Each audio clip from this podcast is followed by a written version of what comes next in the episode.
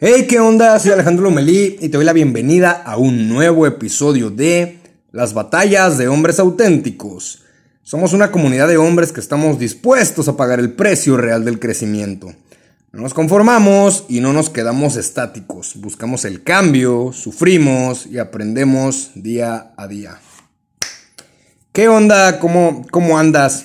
Acá de donde soy yo, ya es sábado. Y pues me siento algo cansado por unos nuevos proyectos que apenas vamos iniciando. Espero que te encuentres al 200% y pues vamos dándole, ¿no?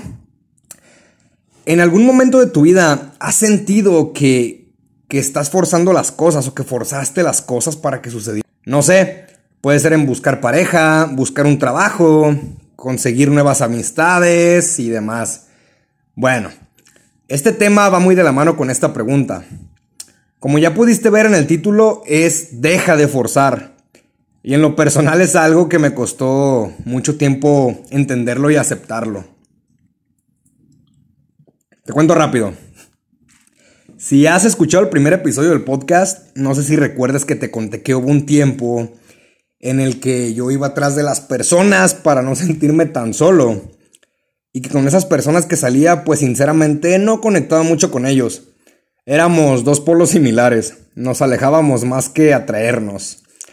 Y no estoy seguro si ellos lo notaban o yo era la única persona que notaba que, que no conectábamos o que yo no conectaba.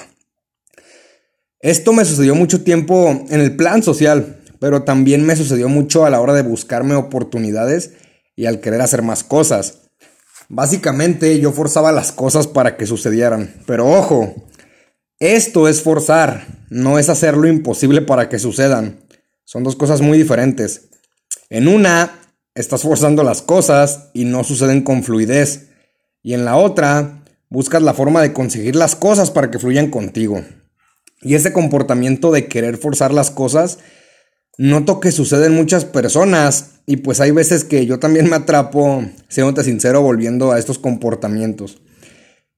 Y este comportamiento de forzarlas lo llegué a notar mucho en algunas personas con las que me rodeaba y me juntaba. Y es que algunas de esas personas querían casi de a huevo que los reconocieran o que se interesaran por ellos. Un ejemplo rápido es la clásica al querer conseguir una pareja, ¿no? ¿Cuántos hombres no conoces que están detrás de una chava y por más que ella ya le demostró o casi ya hasta le dijo que no le interesa, pero a huevo siguen ahí, atrás de ella? Estando detrás de esa persona intentando forzar lo que no es, evitando que fluya. Y recuerdo que alguna vez llegué a leer un comentario de una amiga en Facebook donde un tipo le decía algo así como el que persevera alcanza. Y pues sí, es cierto, pero aquí estamos hablando de, forzar las cosas a un punto ya compulsivo.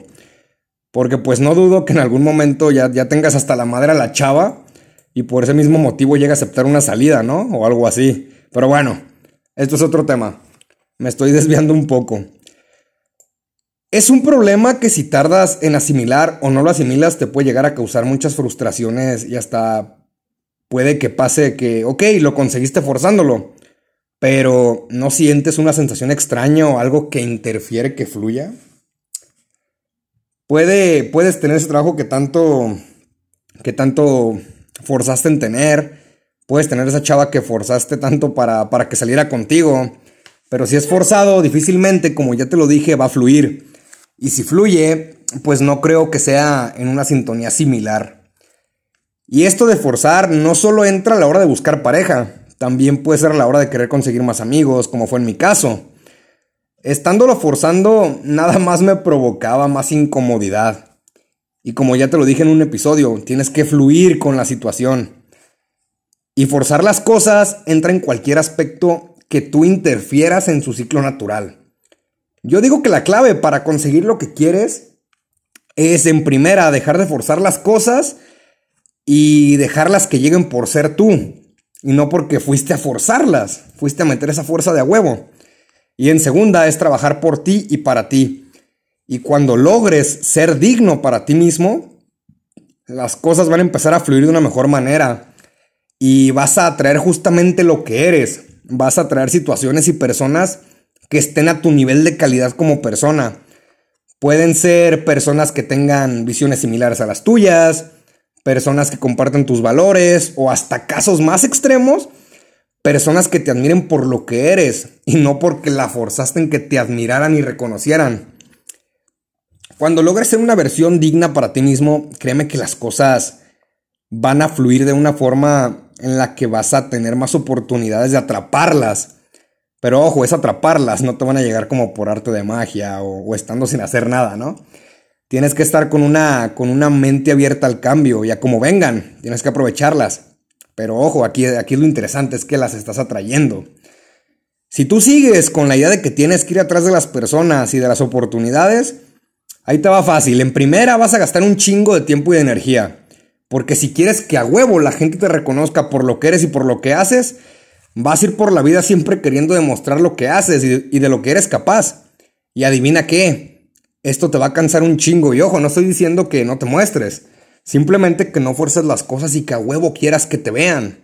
Simplemente sé tú, pero no los fuerces. Y en segunda, las personas y las oportunidades que logres atrapar van a ser muchísimo muy pocas a comparación de las que pudiste atrapar si lograr hacer esa versión de ti que tanto buscas. Bueno, en resumen, si te empeñas a forzar las cosas y por alguna razón las consigues, puede, puede, no digo que sea 100% seguro, que no consigas fluir con esas cosas y te sientas más frustrado. O por otro lado, que no las consigas, que gastes un chingo de energía en forzarlas, que te vas a terminar frustrando y cansando. El chiste aquí es que trabajes para ti y que logres ser esa versión que no fuerza, sino que le lleguen las oportunidades y personas con su misma calidad, que le lleguen solas para que las atrape, pero que le lleguen por ser, por ser él, perdón, y por ser digno para sí mismo. El episodio fue algo corto, pero siento que el mensaje tiene ahí algo de valor muy interesante.